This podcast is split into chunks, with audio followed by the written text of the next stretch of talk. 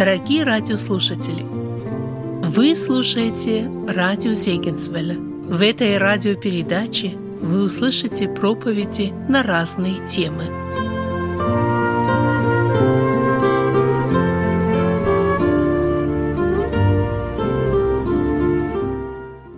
Слава Господу, братья и сестры, что мы еще раз, имея общение с Господом друг с другом, послушать глаголы вечной жизни. И сегодня мы с вами закончим начатые наши беседы. Мы говорили о свободной воле человека. Мы говорили, что Священное Писание не подтверждает понятие безусловного предопределения. То есть есть предопределение, но есть и условия для этого предопределения, то есть свободная воля человека и Божие предузнание каждого человека. И это определяет вот его предопределение, о котором есть сказанное в Библии.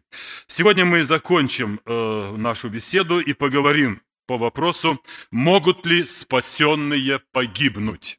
Могут ли спасенные погибнуть? Место Писания то же самое в основании, я его не меняю. Исследуйте Писания, ибо вы думаете через них иметь жизнь вечную.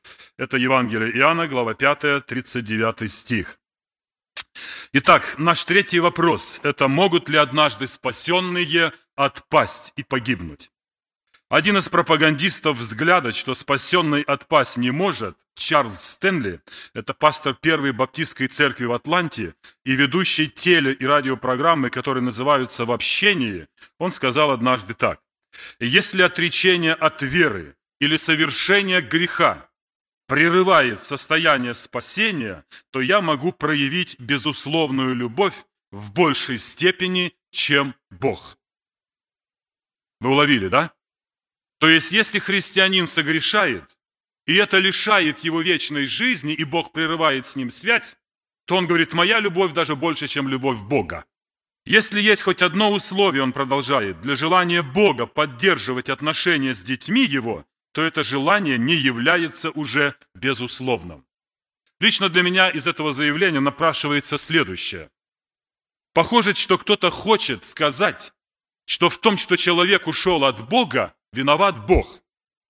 И вроде теперь он должен пообещать, что отныне я не буду с тобой нарушать завет, и что бы там ни случилось, вот я тебя спасаю, и ты уже не погибнешь. Простите, такого учения в Священном Писании нет. После таких рассуждений напрашивается мысль, что Стэнли и другие кальвинисты хотят заставить Бога любить грешника безусловно, без всяких условий. И если Бог не будет любить безусловно, то он и не Бог и любви у него настоящей нет. Стэнли даже дерзает заявить, что если это не так, Господи, то у меня любовь даже больше, чем у Тебя. Абсурд даже с точки зрения кальвинизма, ибо учат, что нет в человеке ничего, чем бы мы могли угодить Богу. И это правда. Но с другой стороны, и безусловной любви у Бога к человеку нет. Это да и аминь, дорогие друзья. Мы должны это понимать. Она, обус... она обусловлена. И это условие Божьей любви к человеку, во-первых, Голговский крест и смерть Господа Иисуса Христа. Это определенное условие. Только через крест Христа, через Его страдания, Божья любовь может быть определена для каждого человека. Этого никто не будет отвергать. Именно во Христе исполнилось условие Божие – возмездие за грех смерть. Это было Божье условие, мы никуда не денемся. И это условие выполнил Сын Божий. Во Христе проявилась эта любовь, ибо Он умер, а не я, дорогие друзья, не Стэнли, а Сын Божий, который стал даром вечной жизни от Бога для каждого грешника, кто теперь призовет Его имя, тот будет спасен. Это говорит об условии. Посему и сказано в Псалме 84, «Милость и истина встретятся», да? И это вот здесь как раз говорит о том, что на кресте Голгофы встретилась Божья справедливость и Божья любовь. Это было чудное соприкосновение, и оно не всегда понятно человеку. Вот оно благословенное тайное сочетание условия и любви, наказания и прощения, возмездия и примирения. Свое убеждение Стэнли основывает на словах. Из второго послания к Тимофею, 2 глава, 13 стих. «Если мы неверны, он пребывает верен, ибо себя отречься не может». Хорошие слова, правда? И если мы не будем читать выше и ниже, то, естественно, мы согласимся, что даже если мы неверны, то Бог пребывает верен. но забывает Стэнли, или, может быть, умышленно пропускает 12 стих этой же главы, где апостол Павел говорит, «Если отречемся, и он что? Отречется от нас». Конечно, это выражение не очень удобное для них, но оно стоит там, в начале предложения, которое мы с вами прочитали ранее. Итак, если мы отречемся, то Бог отречется от нас говорит Священное Писание. Это подтверждается истина, что Бог не может признать своим того, кто оказался ему неверным, и отрекшегося от него без покаяния и возвращения, Бог не может считать своим сыном или своей дочерью. То есть может кто-то отречься, но есть возможность еще вернуться. Итак, это очень серьезная истина. От правильного понимания ее зависит жизнь христианина, его посвящение, его служение, его отношение к Слову Божию, к миру и многое другое. Хотя сторонники кальвинизма и говорят, что предопределенный, призванный и спасенный грешник знак благодарности Богу, он, конечно же, будет стремиться делать благо, жить свято, стараться исполнять Божью волю и бесконечно благодарить за это спасение. Другого, мол, и быть не может, они говорят. Все это так. Но это, это порождает опасную крайность, друзья дорогие. Живи как хочешь, все равно ты предопределен к спасению и никуда не денешься. Бог Отец все равно тебя любит и спасет тебя из любого твоего состояния. Кальвинисты возражают и говорят, мы не проповедуем такого, что греши, живи как хочешь и будешь спасен. Естественно, вы никогда не услышите такой проповеди вслух, но понимание, что однажды спасенный погибнуть не может, порождает продолжение этой мысли. И неутвержденные души, не знающие священного писания, да и другие христиане, которые, может быть, не столько искушены в богословских вот этих доктринах, так сказать, и в тонкостях богословия, они так и понимают. Если Бог предопределил меня к спасению, и спасет меня из любых обстоятельств, то от меня ничего не зависит. А если я не предопределен, то что мне делать? Бог так решил. Это естественное продолжение вот этого учения, дорогие друзья. Тогда напрашивается еще один вопрос. Если Бог предопределил одних к спасению, других к погибели, и от человека не зависит ничего, то, наверное, необходим какой-то знак, удостоверяющий, что я избран или не избран. Я думаю, что каждый христианин, наверное, озабочен этим вопросом, правда? Избран я или не избран? Вам хочется знать, братья и сестры? Ну, вас спросят, а какой признак, вот, почему вы уверены, что вы избраны? И иногда верующие тушуются и не могут найти ответа, и не могут что сказать. Ну, к примеру, когда говорим с пятидесятниками, они говорят, а мы имеем признак, что мы действительно спасены. Мы имеем иные языки, на которых говорим. Это признак крещения Духом Святым. Когда мы говорим с харизматами, они говорят, мы тоже имеем признак спасения. Вот руки возлагают, и мы кверх ногами кувыркаемся. А у вас что, баптистов? Языков нет, падать не падаете. Почему вы вдруг решили, что вы спасены и что вы крещены Духом Святым? Хочу сказать всем, возлюбленные Господом, братья и сестры, Писание дает нам конкретный указатель, кто может считать себя спасенным, избранным и предопределенным. Христос Господь сказал, вы думаете иметь жизнь вечную? Тогда исследуйте Писание, ибо они свидетельствуют обо мне. И мы, исследуя Писание и суммируя все сказанное Господом, можем определенно сказать, основываясь на Евангелии, то есть на словах Христа, что спасен и имеет жизнь вечную тот, кто верует в Иисуса Христа, кто верует в пославшего Иисуса Христа, то есть в Отца, и кто соблюдает заповеди Господа. Мы согласны с этим? Да, и это есть уверенность нашего спасения. Мы веруем в Иисуса Христа. Мы веруем в то, что Его послал Отец Небесный. И мы исполняем заповеди Его, и тогда Слово Божие говорит, что такие должны знать, что они имеют жизнь вечную и на суд не приходят, дорогие друзья. Но кто-то скажет, таких верующих много. Они искренние христиане, имеющие страх, но спотыкаются, падают, соблазняются, сомневаются и в отчаянии спрашивают и говорят, Наверное, я не избран, потому что жизнь моя такая. Спотыкаюсь, каюсь и снова. А других такое состояние вовсе не тревожит. Они спокойны, потому что их убедили, что они избраны, и что бы ни случилось, все равно Бог их спасет. Что делать? Как найти истину? Что сказать человеку, который так или иначе рассуждает по вопросу своего спасения? Если Бог определил к спасению, то он не откажется от своего ребенка. Так говорят. Но так ли это? И тогда нам говорят, узнаем вечности, когда придем туда.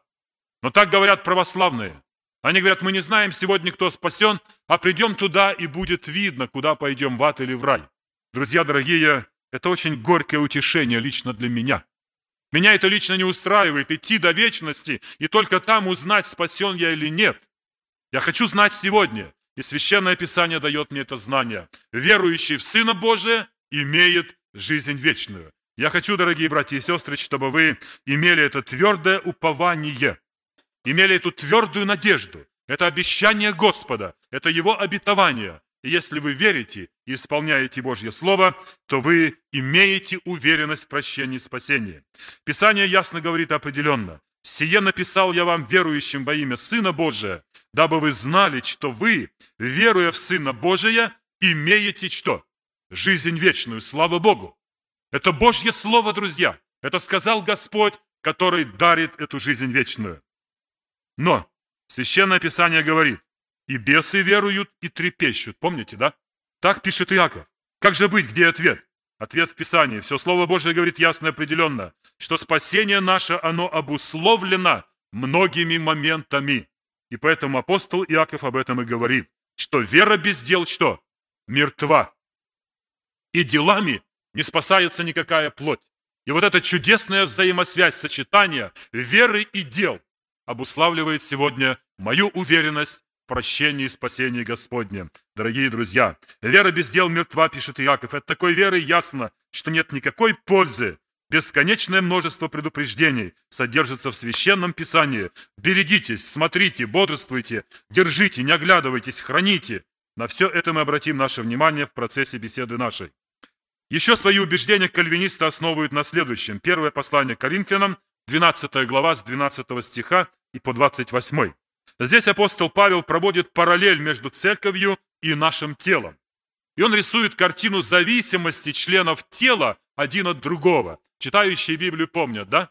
Как красочно апостол Павел рисует вот этот, эту картину о этом взаимодействии. И он говорит о зависимости друг друга и о надобности даже самых незначительных членов нашего тела. Вы помните, да? И вот кальвинисты тогда говорят, что отсечение любого члена тела, какой бы он ни был в нашем теле, это невозможно. Ну, мы не можем же отсечь член нашего тела, может быть только потому, что он нам не нравится, некрасивый, какой-то кривой и так далее. Так ли это, дорогие друзья? Я считаю, что это детская логика.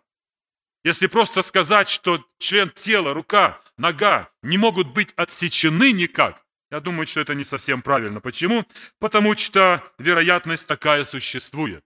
И сам Спаситель даже сказал, если вы помните, что если глаз твой соблазняет тебя или рука твоя, то отсеки ее и брось что? Вон. Это не значит, что мы будем отсекать наши руки, глаза вырывать, но тем не менее говорит о том, что вероятность отсечения члена тела, она что? существует. Я хочу это показать на практике. Практика жизни об этом говорит громче всего. Члены тела отсекают, дорогие друзья. Отсекают руку и отсекают ногу. Мы об этом часто говорим. Когда? Когда рука, допустим, имеет болезнь, гангрену, да?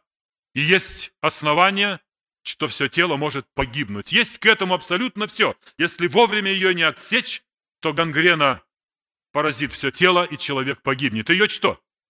Отсекают. Я спрашиваю кальвинистов, скажите, пожалуйста, а вот эта отсеченная рука моя, гнилая, которая теперь лежит вот здесь в тазике, она принадлежала телу или нет? Принадлежала до своего отсечения. Принадлежали внутренние органы. Может быть, одно легкое, одна почка, не знаю, часть кишечника, желудка. Но в связи с тем, что они заболели неизлечимы, чтобы спасти весь организм, их отсекают, они больше мертвы. Но они принадлежали моему телу. Друг дорогой, будешь ли еще спорить, что невозможно отсечь тех, которые когда-то принадлежали Христу? Когда они умрут, когда они будут мертвы, они будут отсечены. Так говорит Священное Писание. Это очень хороший пример, который показывает, что в духовном мире происходит то же самое, как и в нашем человеческом теле. Слушайте внимательно. Наблюдайте, чтобы кто не лишился благодати Божией, чтобы какой горький корень, возникнув, не причинил вреда, и чтобы им что? Не осквернились многие, учит Священное Писание, чтобы не было между вами какого блудника или нечестивца, который бы, как Исав, за одну снеть отказался от своего первородства, ибо вы знаете, что после того он, желая наследовать благословение, был отвержен, не мог переменить мысли своего отца, хотя и просил о том со слезами. Итак, наблюдайте, чтобы кто не лишился благодати Божией. Вы помните, так написано? Наблюдайте, чтобы кто не лишился благодати Божией. У меня вопрос, кто верит в эту безопасность? Могу я лишиться того, чего никогда не имел? Нет, конечно. Если я не был Христов, мне говорят, поэтому я и отпал. Простите, но если я лишился благодати Божией, я имел ее или нет? Я имел ее, дорогие друзья. Я имел, но потом лишился ее. И Писание предупреждает, наблюдайте. Лишиться можно только тогда, когда имеешь. Если не имеешь, то и терять нечего. А посему мы не можем любую фразу кальвинистов «если отпал, значит не был спасен» или «если потерял, значит не имел» применять сюда. Это крайне несерьезно. Эти люди имели благодать и лишились. Даже не вникая глубоко и не вдаваясь в богословские кроссворды, мы находим здесь следующее. Лишиться можно, отказаться можно, и притом по доброй воле, дорогие друзья. Потом можно пожелать снова, но мыслей Отца можно уже и не переменить. Вот об этом предупреждает Священное Писание. Итак, отсечение вполне возможно. Но если это кого-то не убеждает, давайте обратимся к другому примеру, приведенному самим Господом. Это притча о виноградной лозе, Евангелие Иоанна, глава 15. Все ветви находятся на одной лозе. Все ветви питаются что? Одним соком. Все находятся на одном корне. Другими словами, все принадлежат. Именно принадлежат виноградной лозе. Они все зеленые, потому что питаются только отличаются в том, что некоторые не приносят плода. Иисус Христос говорит, «Всякую у меня ветвь, не приносящую плода, отец виноградарь что? Отсекает, и потом их собирают и бросают куда? В огонь, дорогие друзья. Господь не сказал, не беспокойтесь, эту веточку отсекают от лозы, потому что она этой лозе никогда не принадлежала. Сказал так Господь или нет? Конечно, нет.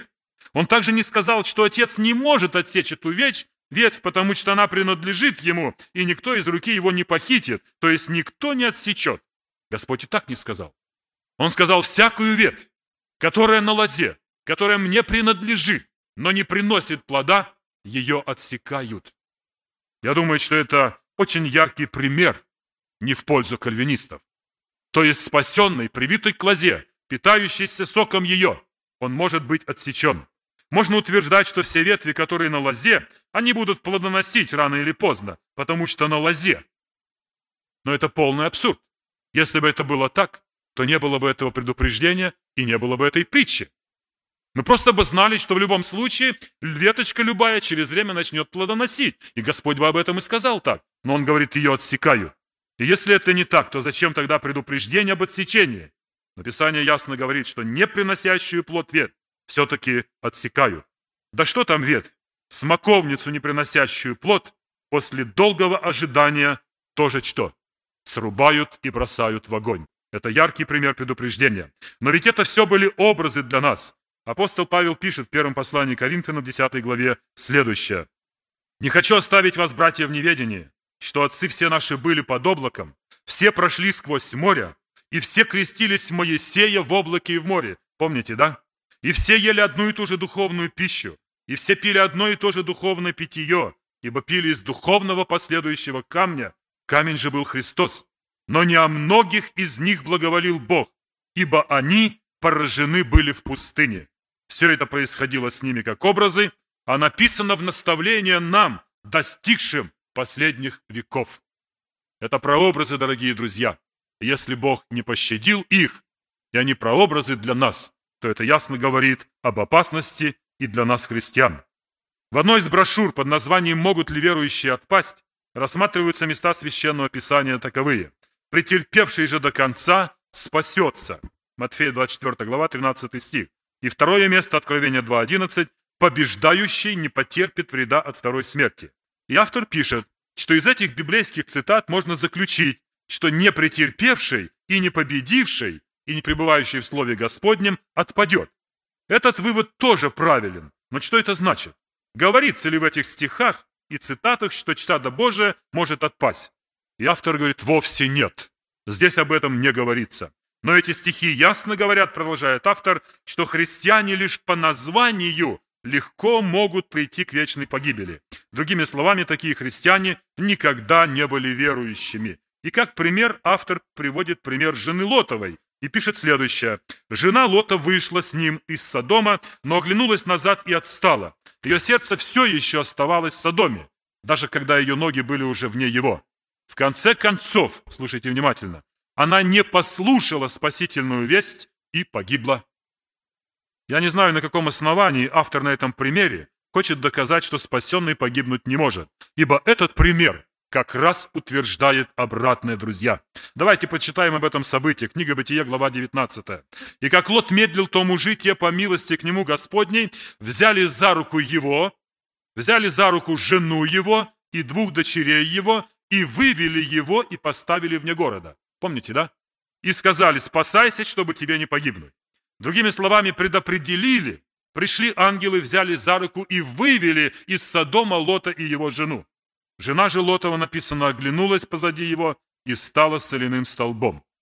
Заметьте, ангелы вывели всех, указали путь, предупредили. Все имели одинаковые условия. Все уже были вне Содома. Все были на пути спасения. Всех их вывел ангел за руку, друзья.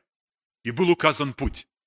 Все было в ее воле то есть в воле жены Лота. Все было для нее сделано, она уже была вне Содома, за его пределами, она уже была спасена, но не послушалась и что?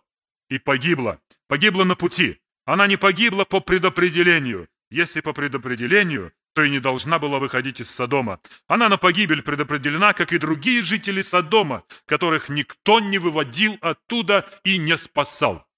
А эти были предопределены и были выведены но за свое непослушание жена Лота погибла, дорогие друзья. Я хотел бы, чтобы мы могли понимать эту истину, как учит нас Священное Писание. Поэтому Господь предупреждает и говорит, вспоминайте жену что? Лотову. Дорогой мой друг, если она была предопределена к погибели, зачем мне ее вспоминать, правда? Но она была предопределена к погибели. Там совершилось то, что Бог определил. Чего мне ее вспоминать? А вот если есть вероятность погибнуть, и она уже была спасена, и оглянулась и погибла, тут есть о чем подумать. Я должен вспоминать ее, что если и я оглянусь в Египет назад и не буду верен Божьему Слову, и уклонюсь направо или налево, погибну, подобно жене Лота. Я хотел бы, чтобы мы относились к этому серьезно. Итак, дорогие друзья, жена Лота, она была избрана, и она погибла, потому что ослушалась того, что было сказано Богом ей. Автор продолжает свои рассуждения и пишет, что нам делать с цитатой Иоанна 6,66, которая гласит, «С этого времени многие из учеников его отошли от него и уже не ходили с ним». Ну что же, это полностью совпадает с прежними высказываниями. Мы увидели, что Господь делает различия между настоящими и просто внешними учениками. Автор, делая вывод из этого, говорит, если кто-то отворачивается от Иисуса Христа и клятвенно отрекается от христианской веры, тогда он не наш и никогда не был настоящим учеником Иисуса Христа. Это заявление кальвиниста. То есть, если кто-то отвернулся от Христа и клятвенно отрекся от веры, то он никогда и не принадлежал, он не был наш. Ну что ж, это кальвинисты делают такое с подобными цитатами, а нам, братья и сестры, не следует. Нам просто нужно вспомнить, что апостол Петр трижды однажды отрекся, помните? Он клялся и божился, что не знаю сего человека, помните? И несмотря на свое отречение, он тем не менее остался чей? Наш брат во Христе. Он остался, хотя отрекался. Как я могу согласиться с утверждением кальвинистов, что если кто-то клятвенно отрекся, то он и не был уже наш? Апостол Петр остался но после покаяния, хотя клятвенно божился, клялся и отрекался от своего учителя. Правда, получил прощение после слезного покаяния. То есть есть возможность. Берегитесь, друзья. Вероятность и опасность от падения существует, независимо от того, хочется этого кому-нибудь или не хочется. Послание к евреям написано очень ясно в третьей главе об опасности от падения. Апостол предупреждает об опасности отступления от Бога живого и призывает не ожесточать сердец, когда Дух Святой говорит к нашим сердцам. Это ясное слово, которое нас предупреждает. Какое замечательное наставление с серьезным предупреждением дает Давид Соломону. «И ты, Соломон, сын мой, знай Бога Отца твоего, и служи Ему от всего сердца и от всей души, ибо Господь испытывает все сердца и знает все движения мыслей. Если будешь искать Его, то что? То найдешь Его. А если оставишь Его, то что? Он оставит тебя навсегда. Слава Богу! Какое простое, какое доступное слово. Я думаю, не нужно изучать ни греческий язык, не кончать никакие семинарии. Как просто, простому рыбаку, охотнику, домохозяйке, как понятны эти слова. Это 1 Паралипоменон, 28 глава, 9 стих. И вновь, сочетание свободной воли человека и его усилий. Если будешь искать его, то найдешь. Но если не будешь слушать, если оставишь его, ибо оставление Господа – это и непослушание, и неисполнение слова Его, и грех, то знай, что Бог оставит тебя навсегда. Такое предупреждение существует. Утверждение кальвинистов, что если Бог спас, то Он не может отменить и погубить, не более не менее, как стремление выдать желаемое за действительное. Через пророка Иеремию говорит суверенный Господь.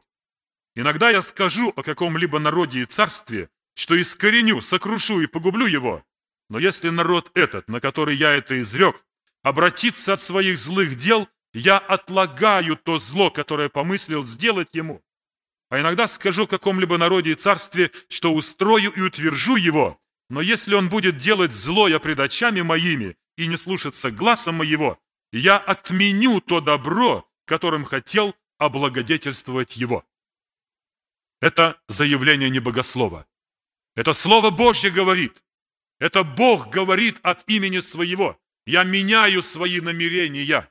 Я суверенный Бог и меняю свои решения. Если будешь грешить, то ты погибнешь, дорогие друзья. И слушайте далее, что он говорит. И далее на призыв Господа к Израилю обратиться от злых путей своих, и исправиться Израиль ответил. Не надейся, мы будем жить по своим помыслам и будем поступать каждый по упорству злого сердца своего. Иеремия 7 глава, 12 стих. Все это именно и говорит о суверенном Боге, который принимает решение и вправе его отменить и принять новое. В этом-то и заключается всемогущество Бога и суверенность Его. И в этом же месте Писания опять подчеркивается свободная воля человека. Не надейся, мы будем жить по своим помыслам, то есть как того желаем. И мы помним, что там же Иеремия говорит, если человек делает всю жизнь правду и праведность имеет, но когда согрешит и не раскается, то праведность его прошлое что? Не спасет его и не поможет. Он погибнет. Куда еще яснее, чем это объясняет этот вопрос. Серьезный разговор произошел у Бога с Моисеем, когда народ сделал себе тельца и поклонялся ему. Послушаем этот разговор. «И возвратился Моисей к Господу и сказал, о, народ сей сделал великий грех, сделал себе золотого Бога, прости им грех их, а если нет, то изгладь меня из книги твоей, в которую ты вписал. Господь сказал Моисею, того, кто согрешил предо мною, изглажу из книги моей. Это слово Бога. Того, кто согрешил, изглажу из книги моей. Так может Господь выписать того, кто уже вписан или нет. На то он и Бог суверенный и справедливый, и своей верности и святости и непорочности ради человека отречься не может. Если мы неверны, то он пребывает верен и нас грешных принять не может, потому что он верен своей святости, дорогие друзья. И ничто нечистое и не святое туда не войдет. На этот счет кальвинисты говорят, здесь не идет речь о вечной книге жизни. Я хотел бы с ними согласиться, если бы кальвинисты не настаивали, что избрание Иакова и отвержение Исава относятся к вечному спасению. Об этом мы говорили раньше. Давайте еще обратимся к книге пророка Иеремии. Вот что говорит Господь святый и праведный. «И ты, сын человеческий, скажи сынам народа твоего, праведность праведника не спасет в день преступления его, и беззаконник за беззаконие свое не падет в день обращения от беззакония своего». Дорогие друзья, как это все чудесно! Кальвинисты вместе с Израилем говорят, нет, так не может быть. Это неправильное понятие, это неправда о Боге, суверенном. Бог предопределил, и это раз и навсегда. Он не переменит своего решения, иначе он не Бог.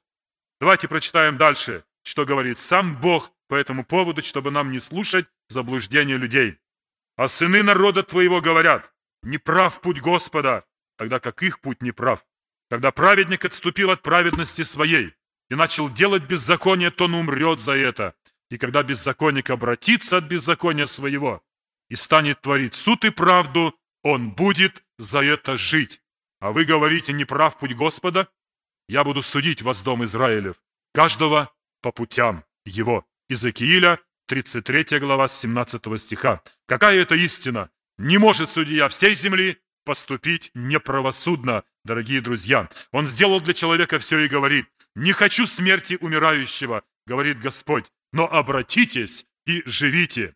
Наш Бог святый, праведный, милосердный, суверенный, несомненно и полный любви, отдавший Сына Своего на страдание и смерть, не желает погубить душу и помышляет, как бы не отвергнуть от себя и отверженного. Как же можно после этого утверждать о безусловном предопределении одних, мол, Бог предопределил на спасение, других на погибель, и на этом точка. Это заблуждение, искажающее образ святого и справедливого Бога.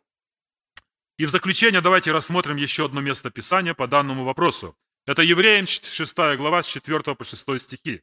Там сказано, «Ибо невозможно однажды просвещенных и вкусивших дара небесного и соделавшихся причастниками Духа Святого и вкусивших благого глагола Божия и сил будущего века и отпадших опять обновлять покаянием, когда они снова распинают себе Сына Божия и ругаются Ему». Кальвинисты говорят, что это были люди, которые просто исповедали веру, но не были никогда спасенными. И вообще, это место Писания следует понимать и толковать гипотетически. Кто может объяснить, что это такое? Я тоже у себя в церкви спросил, так заулыбались, говорят, не знаем. Это от слова гипотеза. Гипотеза, то есть предположить это можно, но здесь не говорится о том, что они отпадут истинно верующие. Простите, друзья, если я только это допущу хоть к одному стиху, тогда на любой стих я могу применить этот метод толковать гипотетически.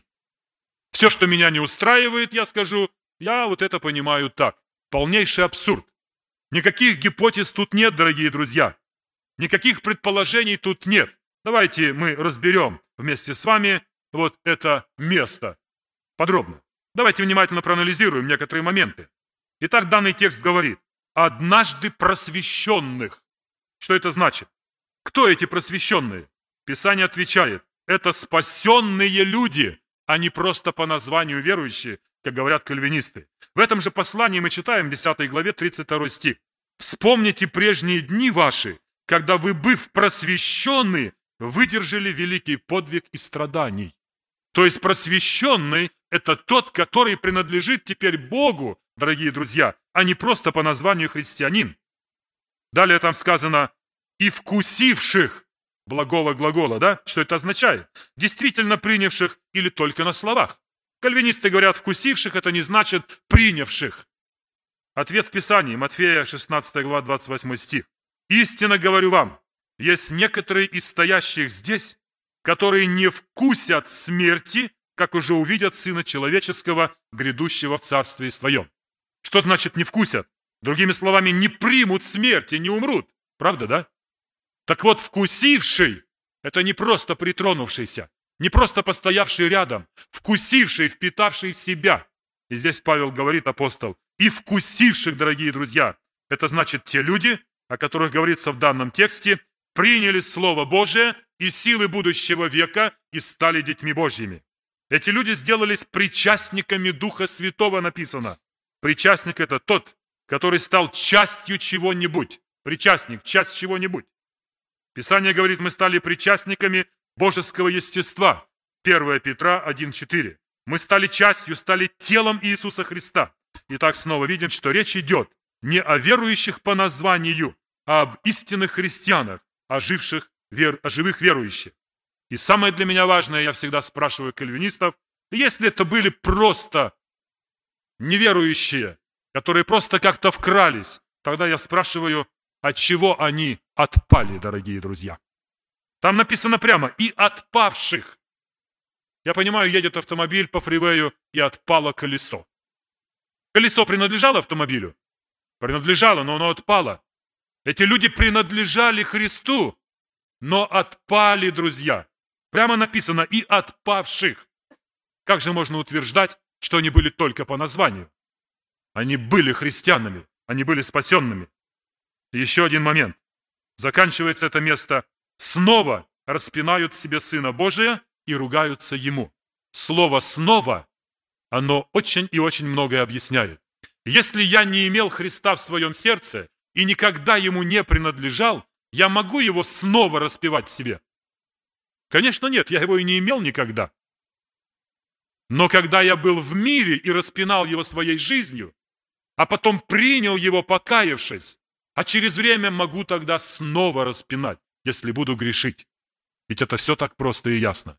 Итак, дорогие друзья, я хотел бы, чтобы мы понимали места Писания, которые сегодня нам предлагают в извращенном толковании, понимали просто от Духа Святого. Мне кажется, апостол Павел не ошибся, когда сказал, сказал такое слово, что духовный разумеет о всем, да? А дух, душевный человек не может разуметь вот этих вещей. И заканчивая, просто хочу привести пример, я уже вам приводил этот житейский пример в прошлый раз. Рождается ребенок, и у него есть три возможности развития у родившегося ребенка. Первое. Вы его кормите хорошо, ухаживаете, он растет здоровым, красивым, полноценным. Второй вариант. За ним ухаживают плохо, мало кормят, не следят, и он растет больным и хилым. И третий вариант. Не кушает, не дают ли кушать, и он через время что? умирает. У меня вопрос, а он был рожден или нет? Был рожден, в нем была жизнь, друзья, что бы вы ни говорили. И поэтому христианин рождается. И апостол Петр говорит, мы теперь, как новорожденные младенцы, должны что? Возлюбить чистое словесное молоко, чтобы от него что? Возрасти во спасение. Если не будет этого процесса, мы через время умрем. Но мы были рождены, и не надо меня убеждать, что я никогда не принадлежал. Я имел в себе эту жизнь. Я был рожден, я был прощен, но не возлюбил чистое словесное молоко и не возрос во спасение, и более того, погиб, дорогие друзья. Итак, вечная безопасность – это против евангельское учение. Спасение даровано Христом, не по нашим заслугам, не мы инициаторы, но спасение обусловлено. Спасение нам гарантировано, если мы начатую жизнь сохраним до конца. Человек – это личность, никто не будет с этим спорить. А личность уже предусматривает свободную волю. Посему в этой области спасение зависит от человека. Сын человеческий пришед, найдет ли веру на земле? Если будем объяснять гипотетически священное писание, то веры на земле Господь не найдет, друзья. Посему держи, что имеешь, дабы кто не восхитил венца твоего. Слава Ему за все. Аминь.